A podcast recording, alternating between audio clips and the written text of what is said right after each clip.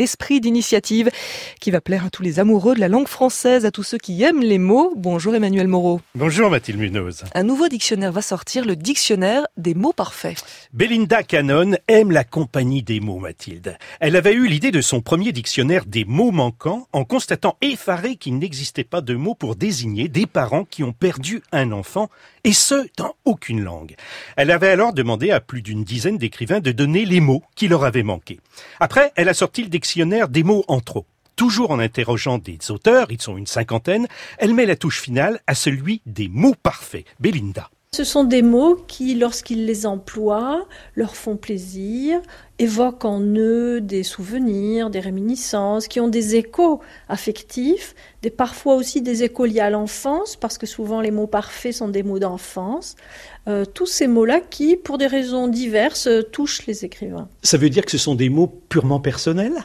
Oui, c'est absolument personnel. C'est le rapport absolument personnel que nous avons tous avec la langue. Parce que nous n'avons pas le même rapport avec la langue. Nous y prélevons ou nous en excluons des mots euh, en fonction de ce que nous sommes, très intimement.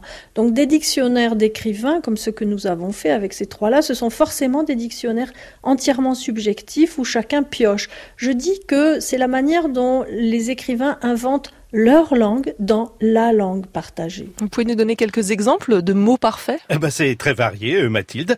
Il y a par exemple cornichon, proposé par Frédéric de Gelt. Cet auteur euh, trouve que cornichon est un mot qui lui évoque l'enfance, qui lui rappelle son enfance dans lequel elle entendait des tas de choses dans cornichon. Elle entendait d'abord corps et nichon, elle entendait le côté aigre de ce cucurbitacé. Elle entendait aussi la forme du cornichon qui est très amusante. Il y a un autre mot qui, est, alors lui, est très sonore, c'est bulle. Bulle évoque une chose qui est jolie. La bulle, c'est une chose très mystérieuse qui vole, qui, qui explose, qui est tellement légère. Certains mots renvoient à une réalité qui est belle. Par exemple, bulle, nuage, balle. Ce sont des réalités qui sont belles en elles-mêmes et donc le mot paraît plus naturellement parfait. Alors vous avez fait ces trois dictionnaires, euh, vous dites que c'est la fin, vous n'avez pas envie de faire d'autres dictionnaires, le dictionnaire des petits mots, le dictionnaire des gros mots. Non, parce que je dirais que le projet qui marche sur ces trois pieds est complet. Ces trois dictionnaires évoquent trois rapports particuliers au lexique ce qui manque, ce qu'on évite et ce qui nous paraît particulièrement beau et parfait.